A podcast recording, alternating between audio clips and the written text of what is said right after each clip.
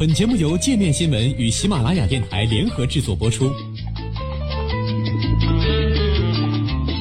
界面新闻五百位 CEO 推荐的原创商业头条，天下商业盛宴尽在界面新闻。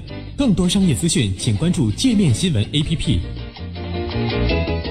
预警疏散遭袭，还原美军空城三小时。一月八号凌晨，伊拉克西部安巴尔省与北部阿尔比勒市。十六枚伊朗征服者与流星型导弹划破夜空。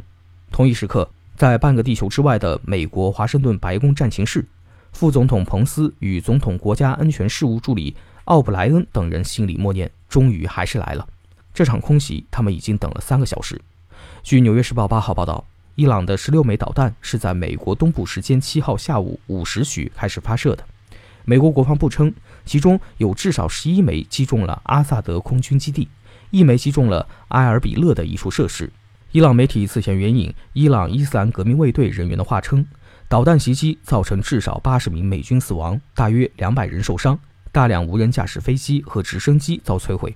但美国总统特朗普八号上午在白宫发表电视讲话称，美军并未出现伤亡，基地也仅受到了最低程度的损失。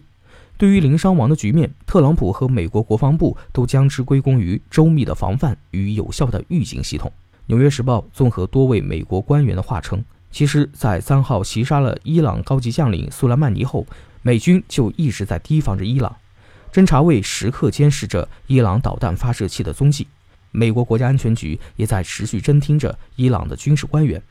作为预防措施，美军此前已向中东部署了第八十二空降师的约四千五百名士兵，并重组了该地区的已有兵力。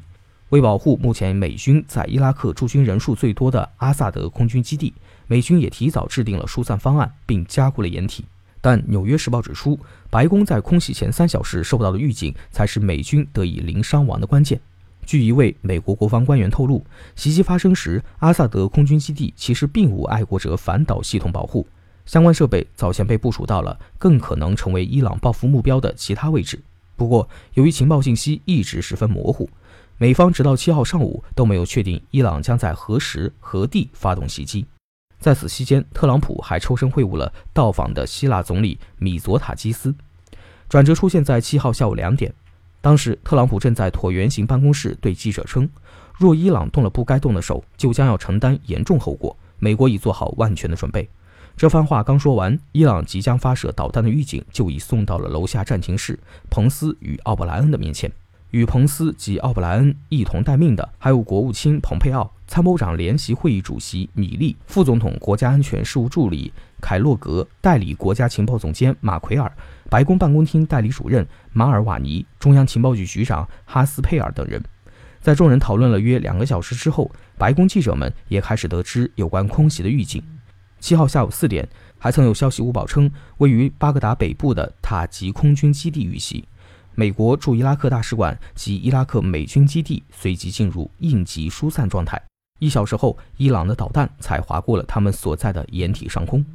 在美国政府看来，美军之所以能使出这样的空城计，主要就是与预警系统起效有关。